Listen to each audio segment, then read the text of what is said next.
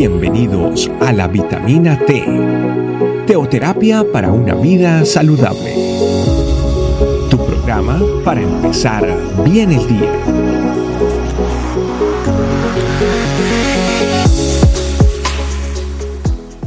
Hola familia, muy buenos días. Bienvenidos una vez más a su vitamina T. Parece ser de que la disciplina es algo que involucra a todos, pero que también tal vez muchas veces nos molesta a muchos. Dice la palabra de Dios en Hebreos 12:11. Es verdad que ninguna disciplina al presente parece ser causa de gozo, sino de tristeza, pero también a fruto apacible de justicia a los que en ella han sido ejercitados. La palabra de Dios dice que la disciplina es algo que que, es importante para un hijo de Dios, es importante para poder alcanzar nuestros logros, las metas, para poder llevar la palabra de Dios. Es importante porque ella misma lo dice, pero también lo dice, lo dice abajo, cómo lo sentimos nosotros. Desde el siguiente versículo lo, lo dice, puede ser causa de tristeza. No diría, si es algo que coloca a Dios, tendríamos que, que, que sentir el gozo. Pero humanamente sentimos tristeza porque a veces no nos gusta levantarnos temprano, a veces no nos gusta seguir ciertas reglas para poder alcanzar objetivos, tal vez eh, volver a algún hábito, a veces tenemos que colocar mucho esfuerzo que tal vez hasta nos sentimos cansados o, o con tristeza, pero que como lo dice la palabra de Dios, algún día nos entenderemos cuando tengamos ese gozo, cuando, cuando tengamos ese, ese logro alcanzado, podemos entender el por qué era necesario la disciplina. Ahora, ¿cómo lograr entonces la disciplina para que pueda convertirse en el gozo que debería ser y, dejar de sentir tal vez la tristeza, como lo explica a este versículo que muchas veces la sentimos? Una de las cosas que Pablo le dijo a los filipenses es que todos debíamos sentir gozo a un medio de tanta tribulación. Él estaba en la cárcel. Al final del, último capítulo, al, final de este, de este libro, de esta carta, Pablo dice una clave muy importante para poder sentir ese gozo. Lo encontramos en Filipenses 4, 8. Dice, por lo demás, hermanos, todo lo que es verdadero, todo lo honesto, todo lo justo, todo lo puro, todo lo amable, todo lo que es de buen nombre, si hay alguna virtud, si hay virtud alguna, si hay algo digno de alabanza, en esto pensar.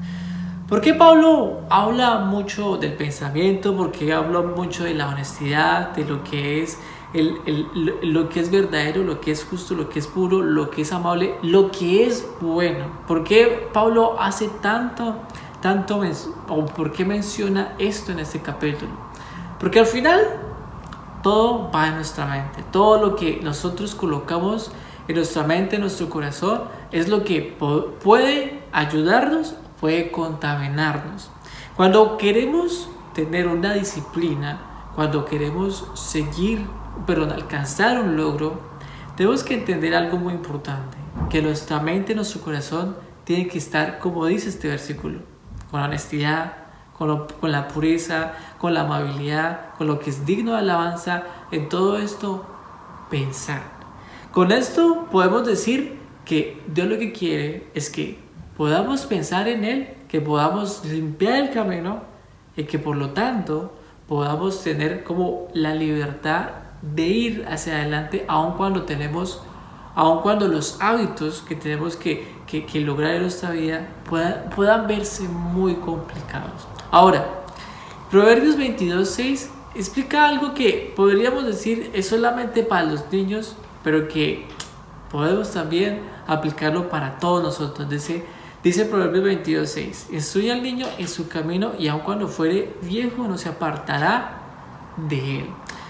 Tal vez podríamos decir, como lo acabo de decir, si, si educamos a los niños, pero resulta que todos somos niños delante de Dios, todos estamos aprendiendo, todos, todos tenemos una vocación diaria cada día con Dios cuando llegamos de rodillas ante Él. ¿Cómo aplicaría entonces este versículo? Dice, cuando, cuando, fuere, cuando fuere viejo no se apartará de él. Cuando estemos en el largo camino, después de haber recibido a Dios, haber recibido a Cristo en nuestro corazón, después de haber, haber caminado mucho tiempo, nos hacemos viejos, tal vez espiritualmente. Qué rico que podamos decirlo, decirlo de esa manera, espiritualmente. Pero que cuando nos hacemos viejos con algo que está en nuestro corazón, eso nunca se va a apartar, como el que le enseña un padre, como el que el padre le enseña al hijo, que cosas que son importantes en la vida y que nunca se van a apartar de ese niño. Así también nuestro corazón nunca se va a apartar si nos dejamos enseñar de Él, si nosotros tenemos eso en nuestro corazón y esto sí que ayuda demasiado a llegar a las disciplinas que como hijos de Dios necesitamos. Espíritu Santo de Dios, qué bueno estar delante de ti, qué bueno aprender una vez más. Y cuando somos disciplinados contigo, y cuando encontramos las disciplinas contigo, aunque posiblemente suenen o posiblemente las sintamos humanamente como, como que sean duras, podemos venir delante de Dios y decirte, aunque sean duras, aunque sean fuertes, aunque como lo decía Pablo en, en, en, ese, en esa cárcel que estuvo allá en Roma, él se deleitaba y nosotros vamos a deleitarnos aún en medio de todas las situaciones. Permítenos vivir la disciplina de la manera como tú quieres que nosotros la vivamos y aprender y a hasta los últimos días de nuestra vida. Te alabamos Señor Dios. Amén. Familia, cuídense mucho. Dios los bendiga. Bye bye. Gracias por acompañarnos.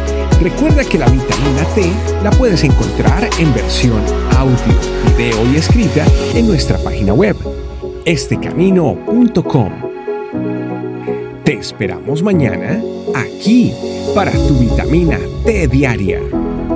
Teoterapia para una vida saludable.